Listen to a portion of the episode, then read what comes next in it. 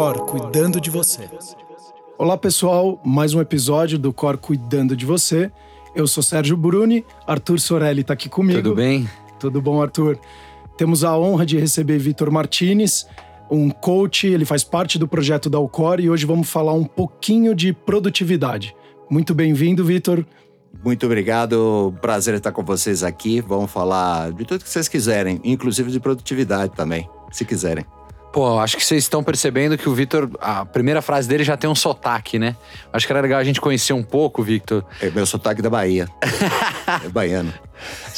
É um soteropolitano que fala gringo.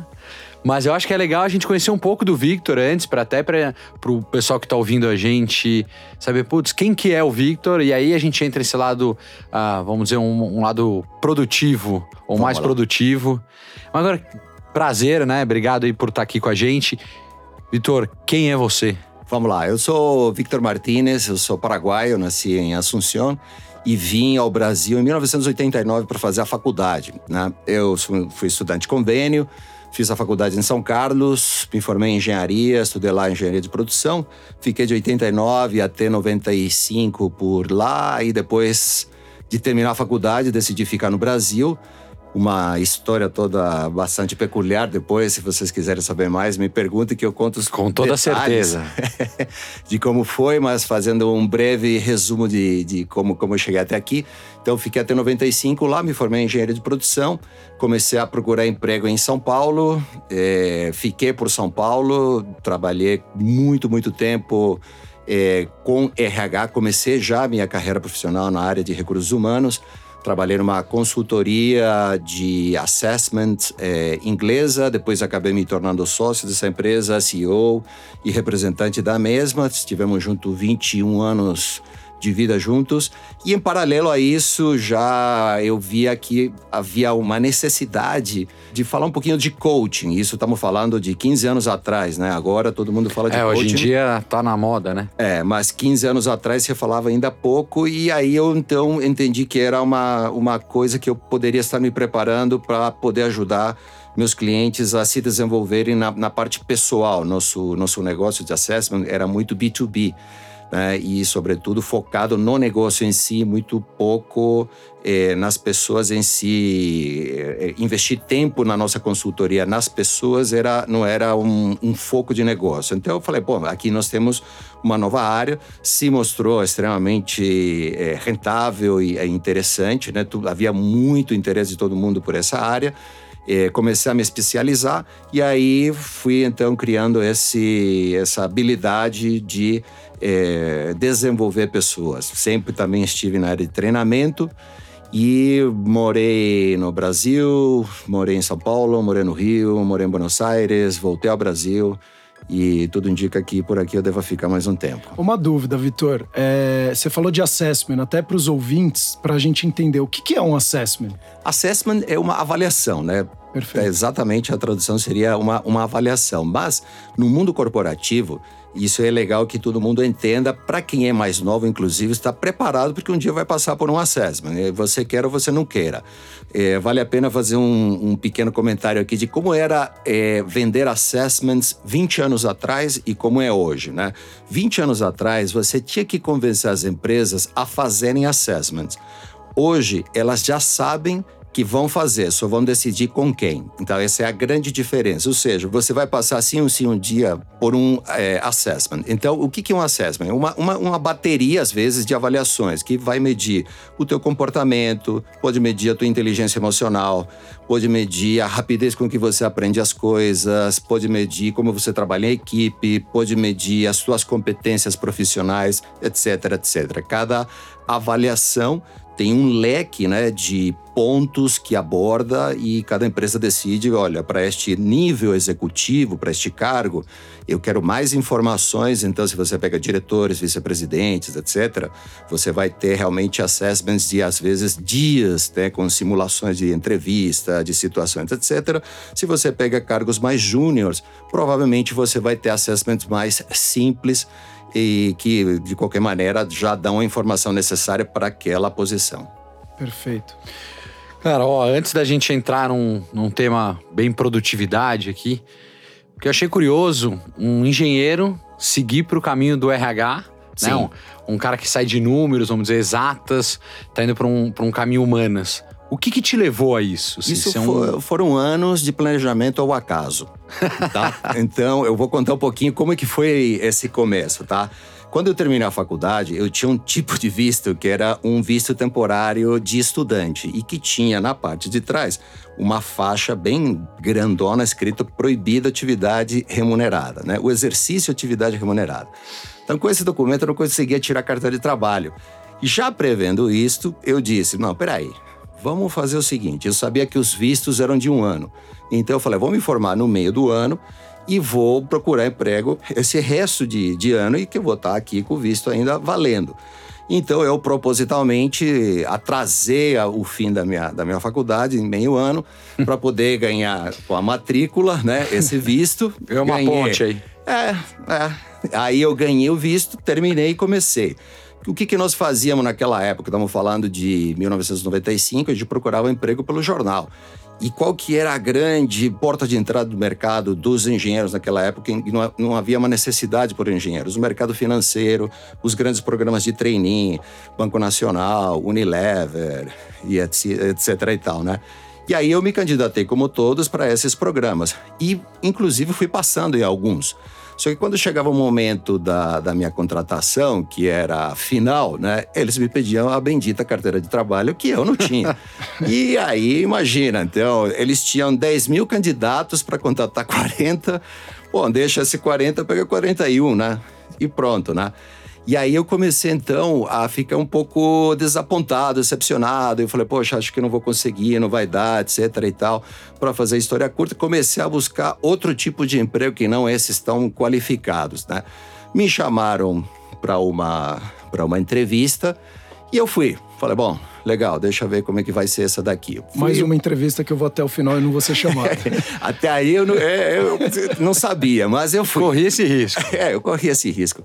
Aí eu fui lá, cheguei, fiz a participação toda, tinha um assessment já logo na, no começo do processo seletivo, era uma avaliação de perfil pessoal, e eu preenchi, depois fui para uma simula para uma, uma dinâmica, depois entrevista, etc e tal, tal, e passei. Me chamaram depois para uma entrevista final dizendo: Bom, Vitor, nós estamos contratando 10 vendedores para a Escola Pan-Americana de Arte. Eu ia fazer é, venda de cursos da Escola Pan-Americana de Arte e nós vamos começar com um, uma semana de treinamento técnico e de vendas. Ah, legal.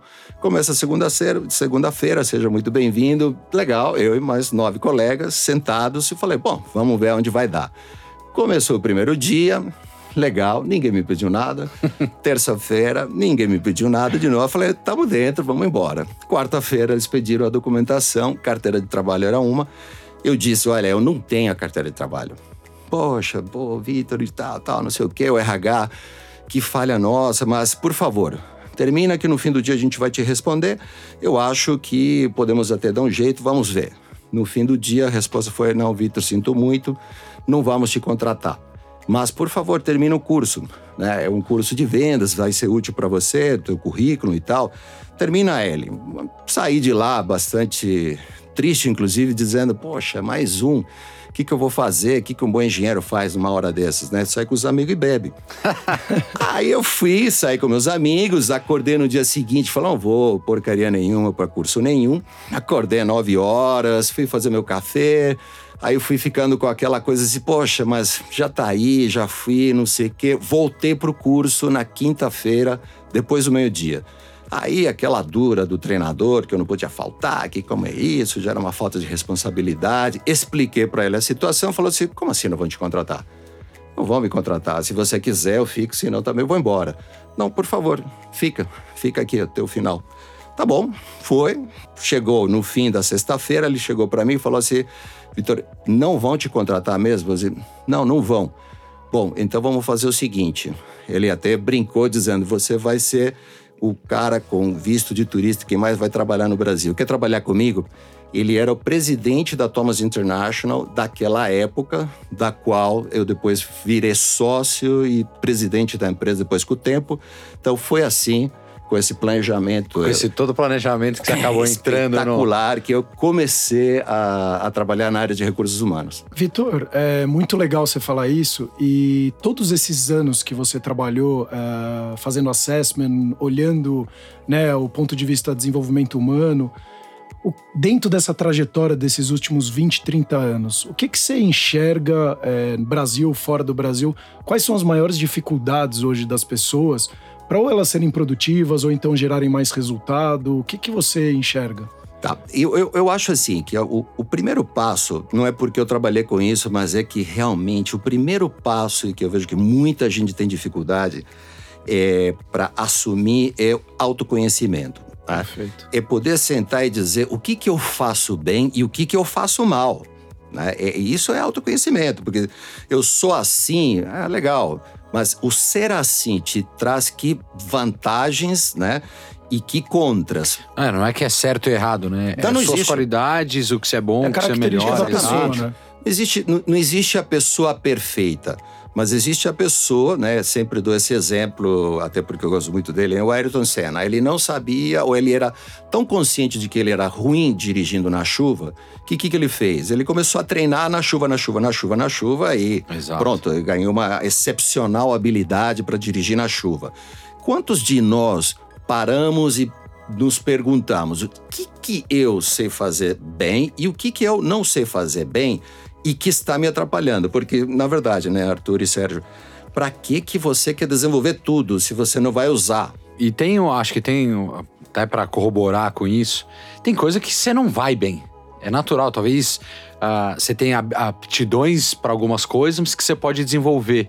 Mas concordo com você, não, não dá para você ser bom em tudo. Não, não é, mas mas... eu acho que o primeiro passo é identificar aonde eu sou bom e aonde eu não sou. É. Eu acho que muitas vezes a gente não faz esse Porque exercício, tem né? Essa parte do autoconhecimento, o que eu faço bem, o que eu não faço tão bem, né? Para não falar que eu faço mal.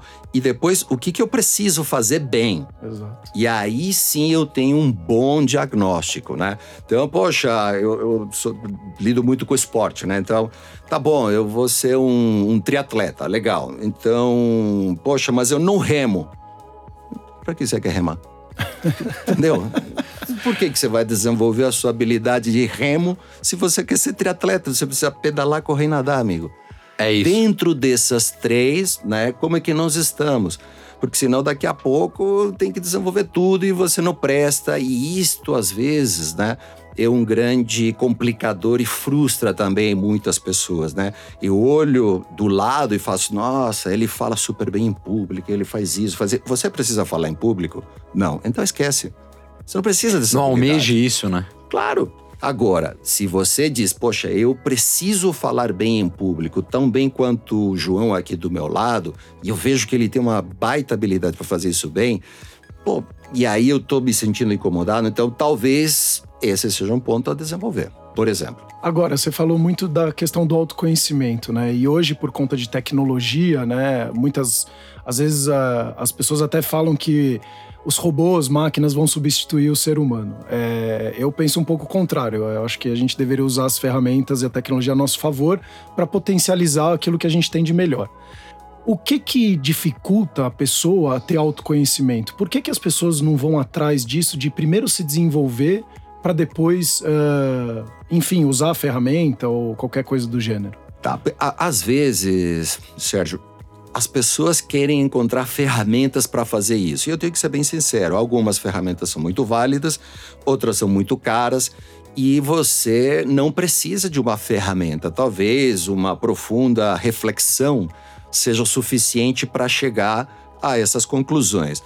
Mas, por incrível que pareça, né, muita gente tem preguiça de fazer essa viagem de refletiva, né, se essa é a palavra certa, né, para refletir, dizer, poxa, vou fazer uma reflexão, vou parar aqui e vou ver. Estes são meus pontos altos, esses nem tantos. O que, que eu preciso fazer? Quais são os pontos que a minha carreira me exige? Pouquíssima gente faz isso, pouquíssima gente às vezes por falta de, um, de alguém que diga, um tutor, alguém que te diga, te provoque, diga, faz isso, por favor. Né? Às vezes, não sei, mas quando vamos no nutricionista, né? Ela pergunta assim: o que, que você gosta de comer no café da manhã? Assim, muitos vão começar a pensar nesse momento a pergunta.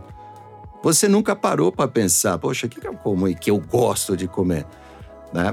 Então, a mesma coisa, guardadas as devidas proporções, claro, acontece também com nossas carreiras. Muitas pessoas têm dificuldade por não fazer esse exercício. Às vezes pode ser até medo, né? Sim, não, não, claro. É, essa é uma viagem. Eu acho que eu, eu sou bom nisso, aí quando você começa a pensar e se autoconhecer ou, ou se autocriticar, assim, no bom sentido, você fala, ah, eu acho que eu talvez não seja tão bom nisso. É. Sabe que é muito legal quando você está com o teu coach e a gente diz que o coaching começa a funcionar quando você faz a pergunta e a pessoa fica em silêncio. É ali que ele está pensando, porque se ele tem a pergunta, a resposta na ponta da língua, ou ele já pensou, ou ele está simplesmente sendo reativo. Então, quando você faz perguntas do tipo assim: o que, que os outros dizem que você faz bem e que você nunca reparou?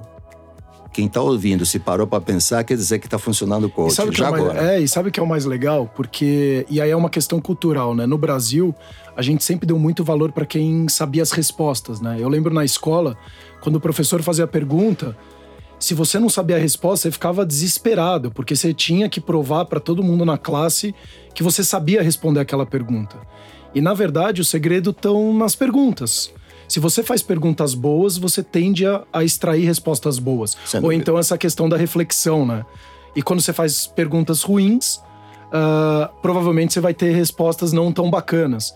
Então eu acho que vale essa reflexão, inclusive para quem está ouvindo, para começar a ter um lado crítico mais é, profundo para entender, a responder de forma mais adequada, ou então fazer perguntas melhores. Podemos né? até, Sérgio, pôr um desafio para quem está nos ouvindo, de fazer uma lista de cinco É que eu ia perguntas falar. que você tem medo de fazer para você mesmo. Pensa nisso, pensa nisso. Poxa, que, que perguntas eu ficaria incomodado de responder para alguém se alguém me fizesse? Faz ela, só que É, se você responde tá a aí você no mesmo. carro ouvindo a gente, na academia, ah, qualquer lugar, indo pro trabalho, à noite, deitado na cama, no sofá, enfim, pensa nisso. Pensa em uma pergunta, a duas, segunda pergunta, a terceira. Isso. Não, não precisam vir as cinco de uma vez só, mas uma, duas, né, já é o suficiente para você refletir. Vocês não sabem o poder que tem uma boa pergunta. Pode te fazer refletir horas, dias, uma boa pergunta.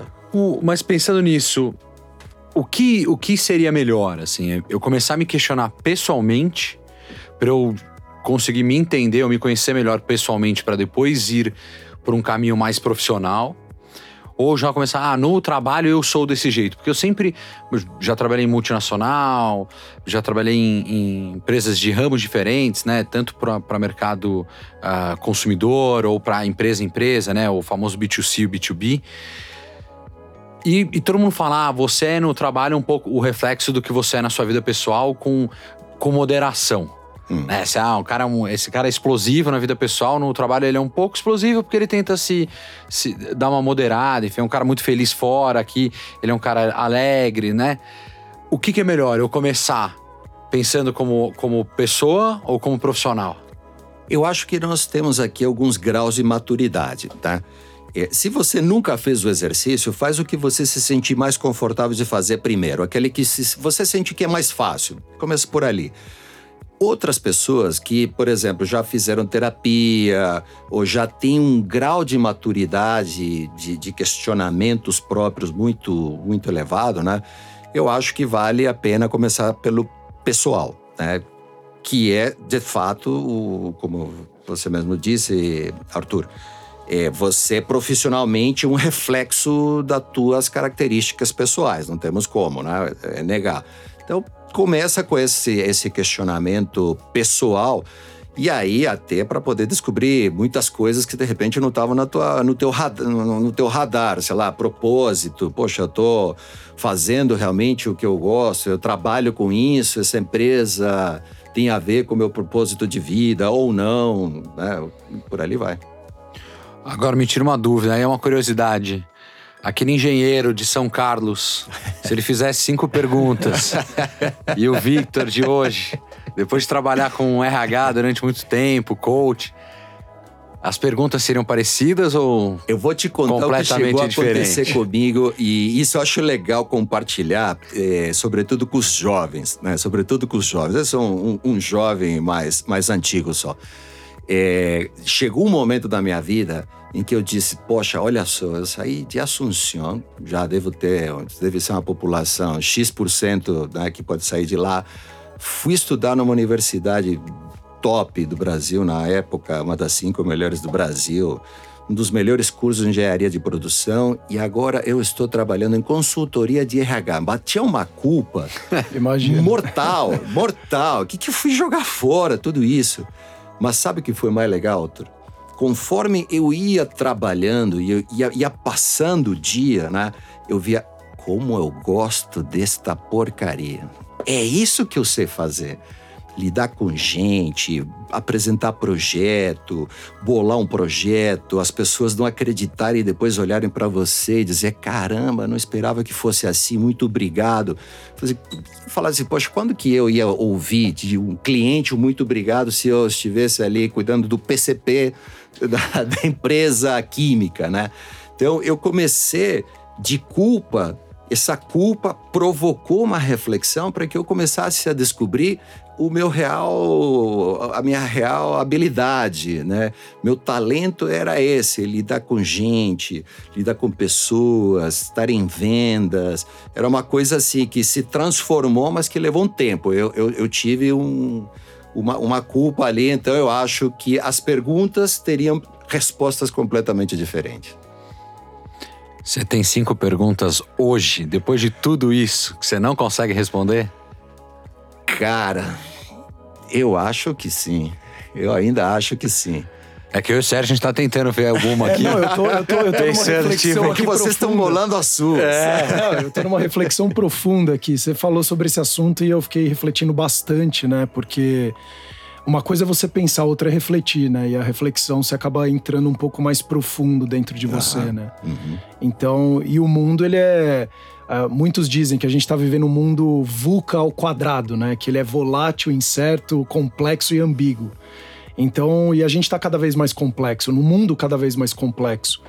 E, e a gente olhar um pouco para dentro e esquecer um pouco desse externo, né? Ainda mais hoje com redes sociais, a tecnologia o tempo inteiro na nossa frente, é Netflix, é o Spotify, a gente aqui gravando o podcast, né? Uh, a gente acaba esquecendo muitas vezes de olhar para dentro, né? E Sim. ficar sempre olhando para o outro, né? Uhum.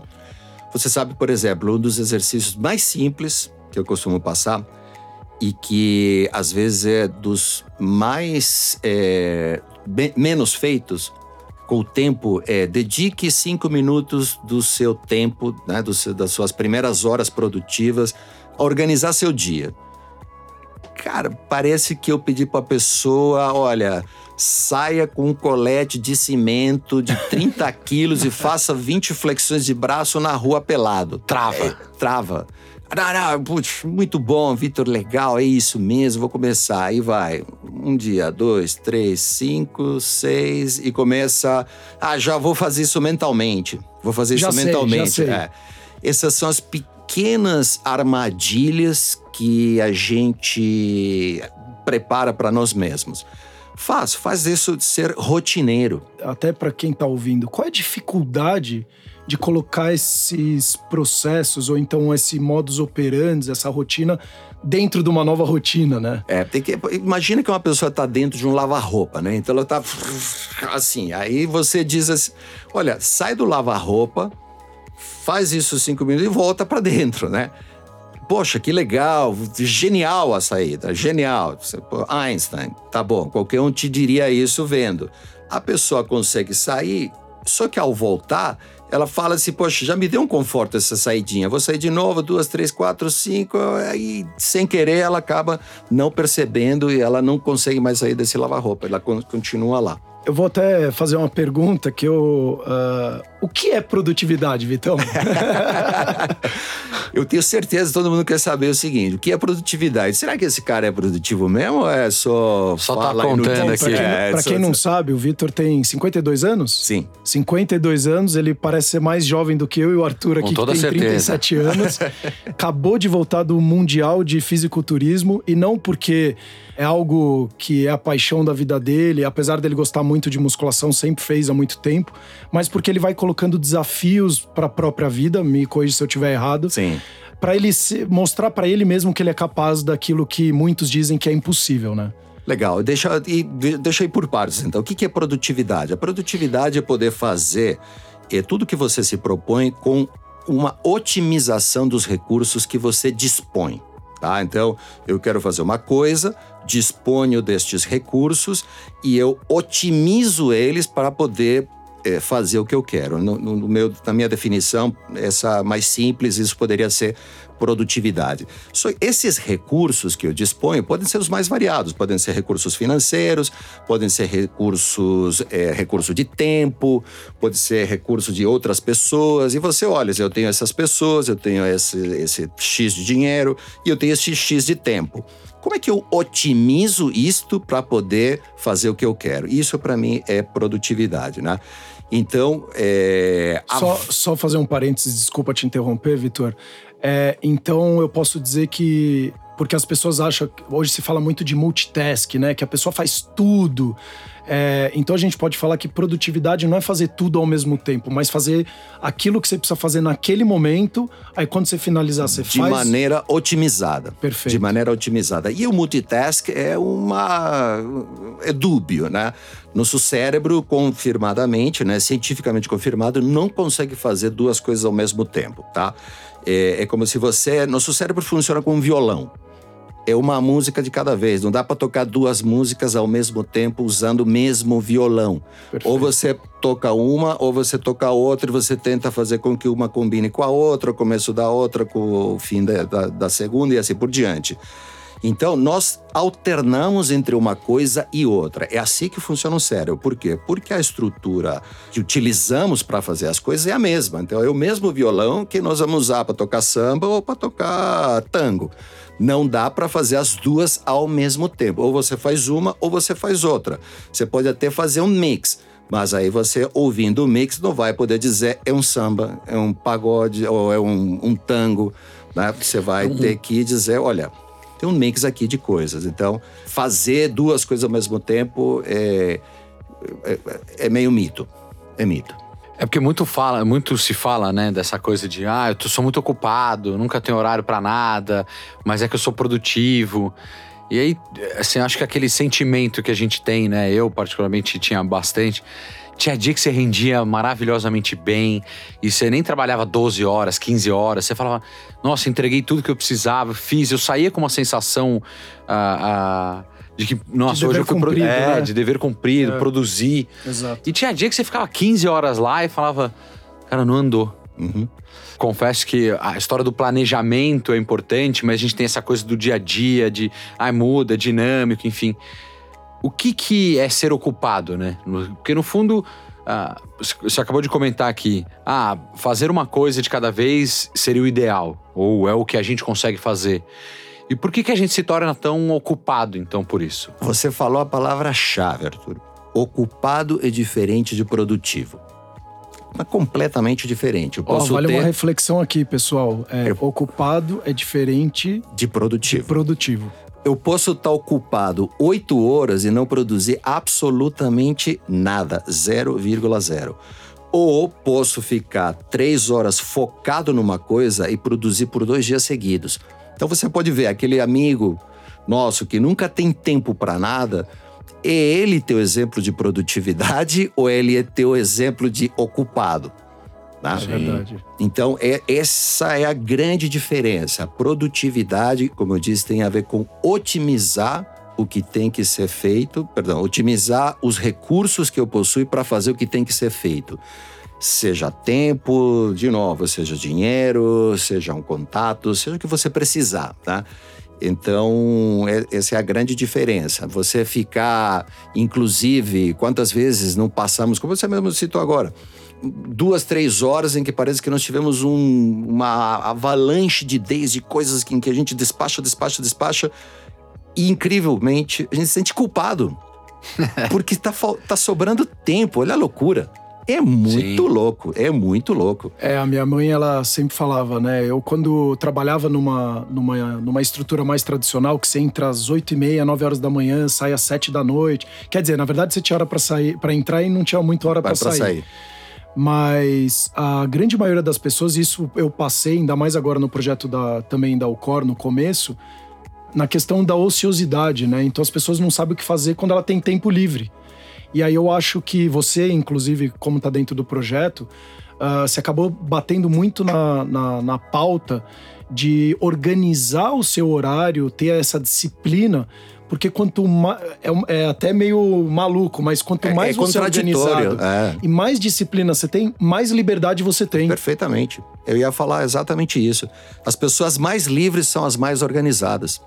Porque você sabe que aquele momento teu é aquele momento ou de não fazer nada ou de fazer aquilo que foi planejado ócio fazer. criativo ou é, uma execução. É, assim. ócio criativo não, não, não, é muito a minha praia de conhecimento, né? De, tá. de, de usufruo com certeza, mas de conhecimento nem tanto. Agora, por exemplo, toda essa. Pô, como é que o cara se prepara para um campeonato mundial? Cara, deve treinar quatro horas por dia. Não, não, não. Eu simplesmente tiro a primeira hora do dia para fazer uma parte do exercício, mais uma hora no meio do dia, acabou. Porque eu vou ficar três horas na academia treinando aqui no louco, não dá. Não é assim que funciona. Claro. E no meio? no meio eu tô gravando podcast, ou também tenho. Vocês sabem, tenho outras empresas, sou empresário também, né? claro. né? Tem que administrar uma, duas, três empresas, desafio um, desafio dois, enfim, assim vai tem que otimizar. Uma coisa também fundamental quando se fala de produtividade, pessoal, é agenda, agenda, agenda. Tá? É uma disciplina que você tem que ter, que tem que te fazer, vai te fazer uma pessoa diferenciada você colocar as coisas na agenda, na agenda do telefone mesmo. Cortar cabelo, é, ir para manicure, o tempo que levo para fazer isso, para visitar a família, etc. Põe na agenda, põe na agenda. Inicialmente põe na agenda que você vai ver que quando você vê aquele espaço de tempo ocupado, é um pouco mais fácil dizer não. Tem pessoas que têm uma dificuldade, são duas as dificuldades: dizer não e acreditar que tudo pode ser feito naquele espaço de tempo. Deus proverá tempo. É o único bem não renovável que nós temos. Não, não dá, não e cabe. É igual para todo mundo, né?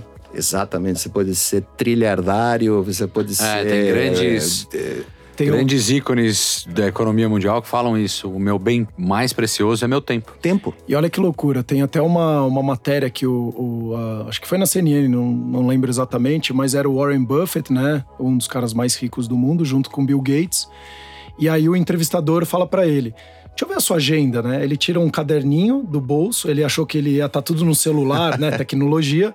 Aí ele olhou e falou: Nossa, segunda-feira um dia lotado, terça-feira metade do dia, Quarta-feira você não tem nada, quinta-feira você não tem nada, sexta metade do dia, sábado metade do dia, domingo você não tem nada. Ou seja, você, que de sete é dias, três dias você não faz nada.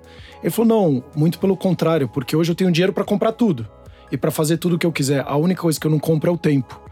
Então hoje eu destino muito mais tempo para eu pensar e refletir sobre como manter as minhas empresas prósperas para os próximos 30, 40, 50 anos. Mas é nesses momentos ali, Sérgio, que você tem esses, esses espaços em branco, ditos em branco, e que você tem tempo para pensar, né? Porque enquanto você está ocupado em alguma determinada tarefa, fazendo aquele relatório, conduzindo aquela reunião, pensando na, na apresentação, ouvindo a apresentação, você vai me dizer que você vai parar para pensar na estratégia de lançamento da marca? Não vai.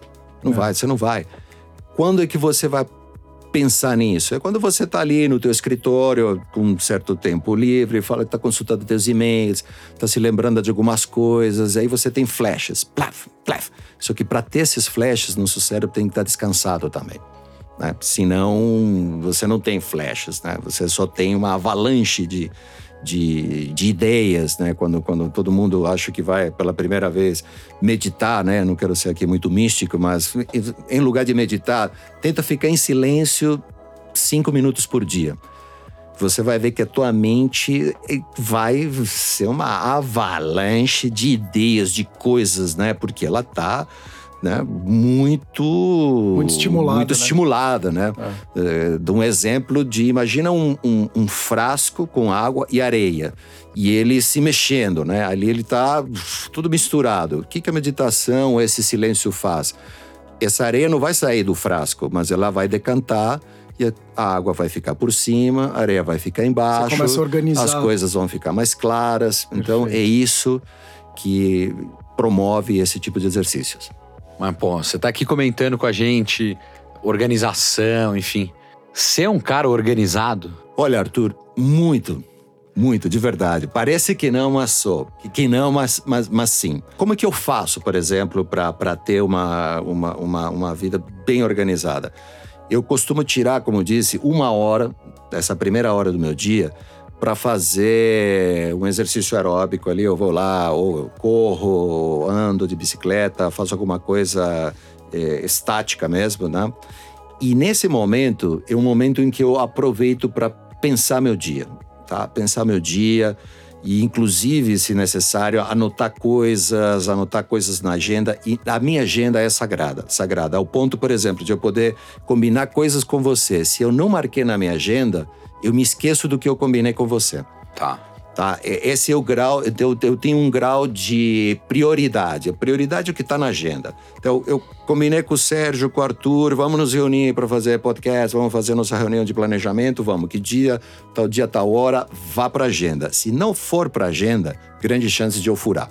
Mas grandíssimas chances de eu furar, tá? Então, isso tem me ajudado, esse simples exercício tem me ajudado muito a ser bem organizado. Mas o que muita gente me pergunta é de onde eu arranjo o tempo para fazer o que tem que ser feito. Então eu gostaria de contar uma história de alguns anos atrás. Eu era casado ainda com a mãe da minha filha e nós não tínhamos ainda filha, né? Então éramos um casal recém-casados e decidimos que queríamos estudar nos Estados Unidos e precisávamos passar nos no DMET e para isso precisávamos fazer um cursinho e estudar horas e horas e horas e nós dois trabalhávamos, então não era que estávamos nos preparando para isso. Então tirávamos, acordávamos seis da manhã, estudávamos duas horas, uma hora e meia antes, íamos à noite nas aulas e estudávamos até meia-noite todo dia, tá? E isso foi durante alguns meses. Demais está dizer que eu tive que parar de treinar, tive que parar de fazer qualquer outra atividade recreativa de lazer, sobre também vamos falar isso mais à frente, e me dediquei 100% a isso. Aí eu vi que realmente, depois de um passado dois meses, dois meses e meio, quase três, eu perdi a forma, engordei um pouquinho, etc. tal, né? E depois que terminou esse período, eu falei assim: poxa, se eu arranjei quatro horas por dia, três horas por dia para estudar, por que, que eu não posso arranjar duas horas para cuidar de mim e me dar essas duas horas de presente pelo resto da minha vida? E foi exatamente o que aconteceu comigo. Depois dessa experiência, eu disse: eu não vou deixar, não vou permitir que essas duas horas me sejam tomadas por nada do mundo. São minhas são minhas. Não abro mão. Sagradas. Né? São sagradas. E aí você, ah, é fácil dizer, é fácil dizer é, e é mais assim, difícil eu, de fazer. Eu imagino Imagina... porque eu tenho filha e eu fico pensando é. como isso pode impactar nesse. Sim. Nesse, nessa organização, porque quando. É, isso é até uma dúvida. Você surta quando sai alguma coisa da agenda, você fala. E agora? É, é, fico incomodado, mas não chega a surtar já, porque com esse grau de maturidade já um surto nem cabe mais, tá velha demais para surtar. Mas vou te falar, por exemplo, eu fui CEO e vice-presidente da Thomas para América Latina. Então eu viajava e precisava ir para encontros. A Thomas é uma empresa inglesa, né? Então eu tinha encontros em hotéis chiques maravilhosos, super legais, e terminava às 5, 5 e meia, todo mundo então descia para um coquetel, um happy hour, alguma coisa. Eu falava assim: valeu, obrigado. Eu preciso das minhas duas horinhas. Não, duas horas, não era duas horas porque eu preciso meia hora para chegar no lugar, uma hora para fazer o que tem que fazer, mais meia hora para voltar. Mas se estava ali no hotel, eu falei assim: eu preciso de uma horinha, eu me junto a vocês em uma hora. Daqui a uma hora e meia eu tô banho tomado, tô no happy hour junto com vocês. E era o que eu fazia.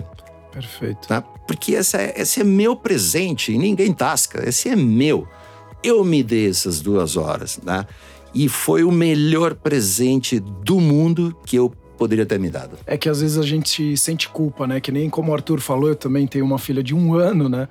E também parei de fazer exercício físico, enfim. É, e é para mim é fundamental para um, um, dos pilares para a gente ter uma qualidade de vida, né? Como um todo.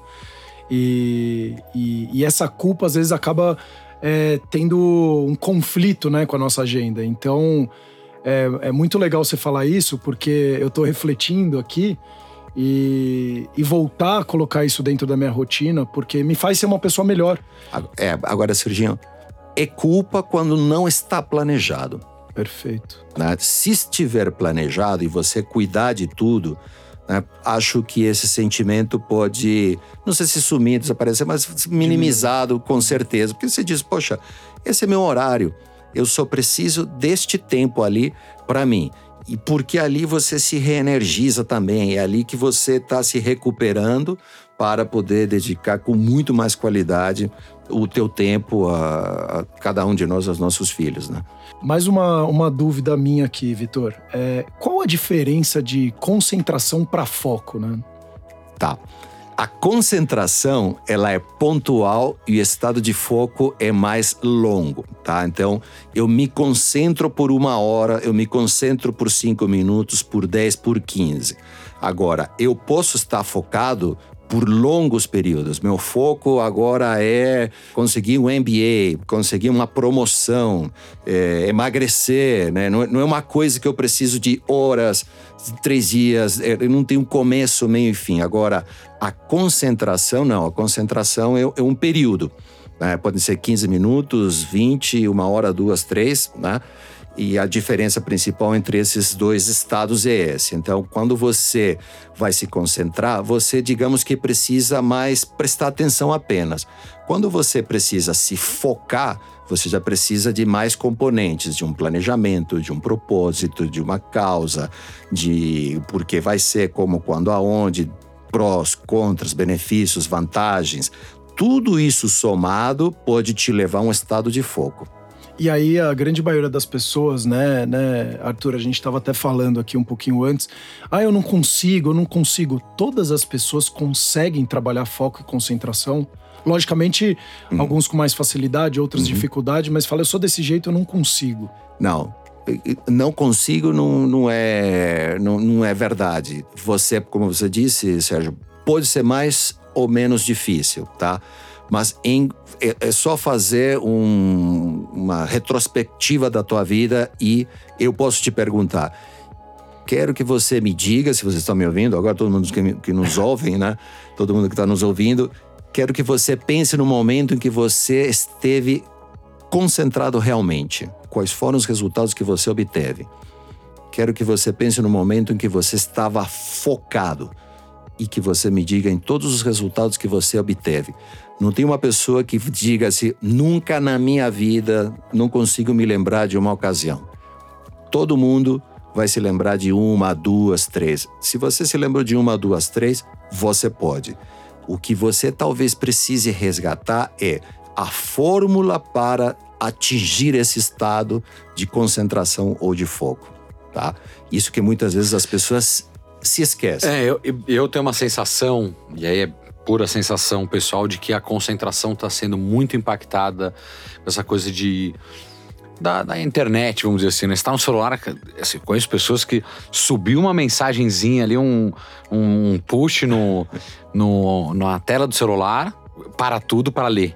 Né? Não consegue ver, sei lá, bolinha vermelhinha, aí tem mensagem, tem notificação, tem alguma coisa. Você acha que isso está atrapalhando a gente um pouco? Totalmente. Concordo número, gênero e grau. Totalmente, totalmente, Arthur. É um dos nossos, é, vamos dizer, inimigos tá? da produtividade é justamente são as distrações. E o que, que hoje nos distrai? Claro que nós podemos ser distraídos por uma interrupção, alguém que simplesmente nos liga, nos solicita, mas tem interrupções que são absolutamente gerenciáveis é. ou controladas por nós. Tipo, não vou abrir meu e-mail, não vou consultar meu, meu celular ao ponto de muitas vezes eu ter que sugerir coaches a simplesmente deixar o celular em outro ambiente. Sim. Tem que deixar em outro ambiente, porque tem uma compulsão, né? E já vi estudos que comprovam que ser correspondido, por exemplo, em mídias sociais, é o mesmo efeito é, gratificante de ganhar aposta. Né? Você é, é uma grande aposta. Você não esperava e de repente você recebe esse estímulo positivo. E isso te dá um, um, uma, um estímulo. Isso é, isso é muito legal você falar, porque eu, eu fiz esse trabalho de um ano para cá. Uh, o celular, por ele também ter a luz muito forte, ele acaba impactando muito na hora que eu ia dormir. Eu sou um cara muito agitado, é, uh, muitas vezes ansioso, né? Porque a ansiedade também tem o lado positivo e negativo, a gente vai falar em outros episódios também. Eu, hoje em dia, eu deixo meu celular na sala e quando eu vou pro quarto, eu não tenho mais meu celular. A, a velocidade que eu entro no sono, né? Começo a fechar uhum. os olhos, descansar, é impressionante. Hoje meu sono é muito mais tranquilo e mais profundo. Ganha qualidade, né? Exato, qualidade no meu sono. Então é, eu acho que vale essa dica também para as pessoas, para elas. E aí vem o autoconhecimento. Eu sei disso em mim. E não tem problema nenhum, é uma característica minha que eu também preciso utilizar dela para me sobressair, né? Porque às vezes a gente fala, ah, isso é ruim para mim, eu sou desse jeito e, e é assim mesmo. E continua dando murro em ponta de faca, né? É. Quando a gente fala em, em autoconhecimento, a gente, a gente, sempre vai falar não tem certo ou errado. Exato. Não tem certo ou errado, né? Então, ah, eu sou certo nisso, errado naquilo. Não, você é deste jeito ou daquele outro, né? Você tem o teu jeito, eu tenho o meu, o Arthur tem o dele, cada um tem o seu. Não tem o certo ou errado. Agora, o teu jeito, talvez, Sérgio, seja mais apropriado para lidar com gente. Que bacana, legal, tá, não sei o quê. O jeito do Arthur também, só que ele tem outros condimentos na sua personalidade, no seu comportamento. O meu, etc. Né? E cada, cada um precisa descobrir qual que é o dele. E aí, a partir disso, então. Bom, a gente tem um caso até muito claro aqui na nossa, na nossa conversa que o engenheiro de produção se tornou um cara de pessoas, né? Total, então, total. então aquelas, aqueles mindsets fixos que a gente tem, muitas vezes ele precisa ser desconstruído, né? Sim, e você sabe que eu sempre falo assim, poxa, como é que eu não fiquei sabendo disto antes? Porque eu talvez teria ido estudar outra coisa, teria feito outra coisa. Mas depois também eu penso assim, mas foi graças a essa engenharia toda que eu fiquei mais racional, que eu talvez encontrei um equilíbrio legal e agora posso dizer, poxa, essa pessoa que lida com gente, mas eu lido com gente de uma forma racional, né? Então acho que acabou dando um, um, um bom match. equilíbrio. É. Um match, né?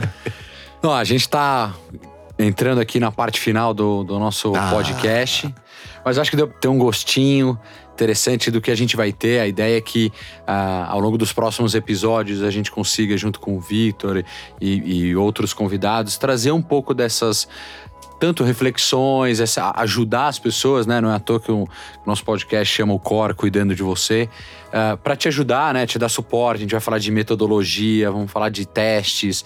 Hoje, né? O, o próprio Vitor já deu um testezinho aí. Se você não chegou na quinta pergunta, não desista. Exato. São só cinco perguntinhas. Né? A gente vai conversar bastante sobre isso. Uh, se vocês tiverem façam perguntas dúvidas, também, mandem né? pra gente nas nossas redes sociais. A gente traz aqui uh, com o auxílio do, do Victor, a gente vai conseguir uh, ajudar vocês trazendo mais profundamente, né? A gente vai trazer os temas de uma forma um pouco mais profunda, até para a gente conseguir uh, explicar melhor, conversar, trazer exemplos práticos que a gente possa fazer. Então, uh, você vai estar tá aí ouvindo a gente em qualquer momento do seu dia, trazendo uma produtividade para o seu dia, aproveitar que você está caminhando na esteira, você está ouvindo a gente. E, e, esses desafios, eu acho que vai ser interessante. Uh, eu acho que vocês sentiram um pouco aqui do do que o Victor vai ajudar a gente. E eu tô aqui me questionando, olho para um lado, olho para o outro e fico perguntando: eu não paro cadê, de minhas, cadê minhas tô... perguntas? O que, que eu vou é. fazer? Se é. no próximo episódio ele vier para mim e perguntar quais são suas perguntas, eu vou falar: Ih, diga agora. É, Vitor, até é, como o Arthur falou, e, e a gente está nessa fase final. É, você tem um, uma mensagem, uma palavra para passar para as pessoas? É, hoje tem vários. É, acaba se tornando muitas vezes clichê, né? Mas que é, é não desistir. Enfim, eu queria saber, você, Vitor, como você trabalha com muita gente você vê muitas dificuldades que acabam muitas vezes em comum nessas né, dificuldades. O que, que você traz aqui e fala: olha, isso eu gostaria de passar essa mensagem hoje, eu, Vitor Martinez, para vocês, é, que possa de fato dar o primeiro passo, impactar a pessoa de alguma forma? Uma palavra acredite. Acredite, porque muitas pessoas acabam não acreditando que é possível pôr as coisas em ordem, tamanha a desordem. Né? Acredita, começa por uma pequena coisa. Dá um primeiro passo. Dá um primeiro passo em, em direção a, não vou dizer a produtividade, mas ao teu bem-estar, seja qual for. Acredita que você pode e dá o primeiro passo.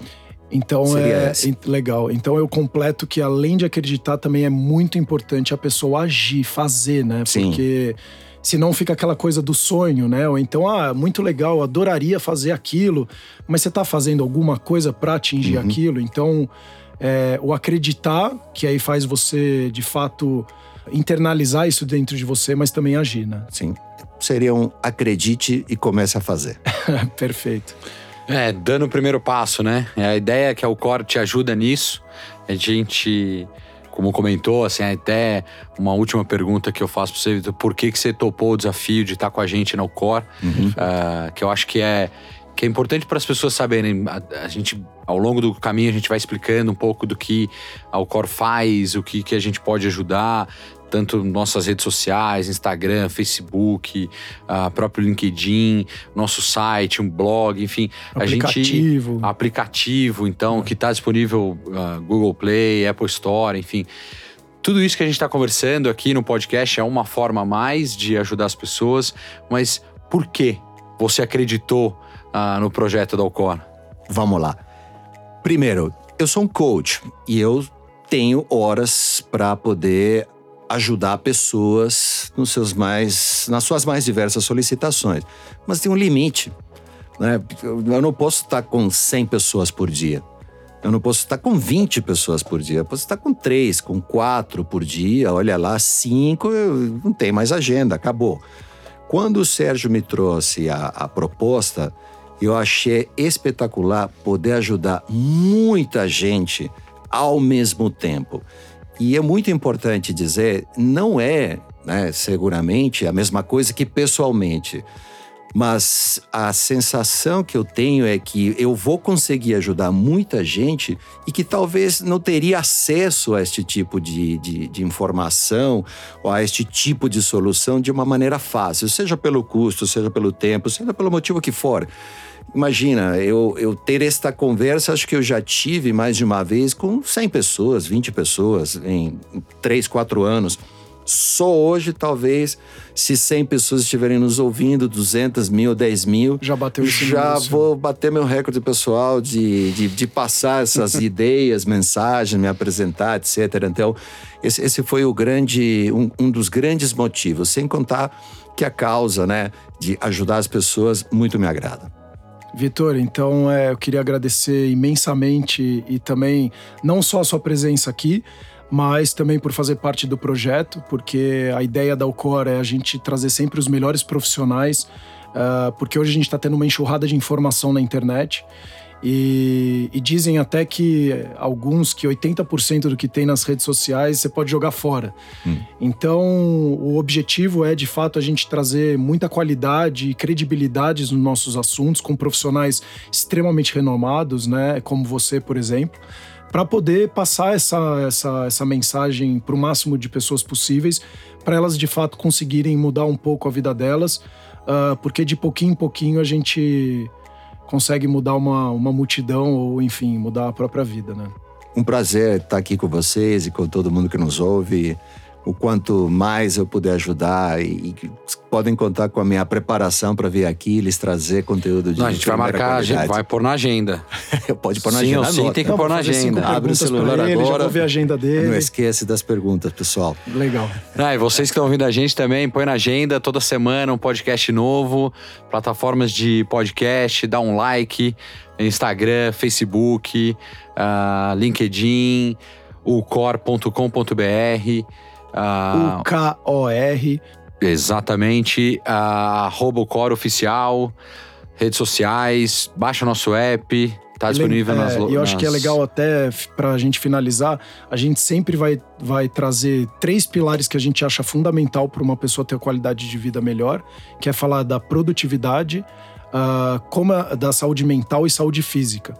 E, e um outro capítulo que a gente vai trazer histórias inspiradoras de pessoas comuns, celebridades, atletas, para tentar também motivar e inspirar vocês de alguma forma, porque todo mundo é capaz daquilo que sonha, mas aí tem que planejar e fazer.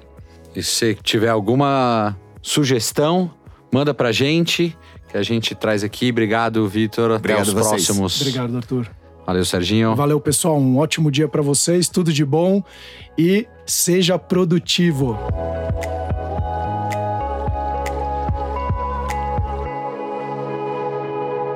O Cor cuidando de você.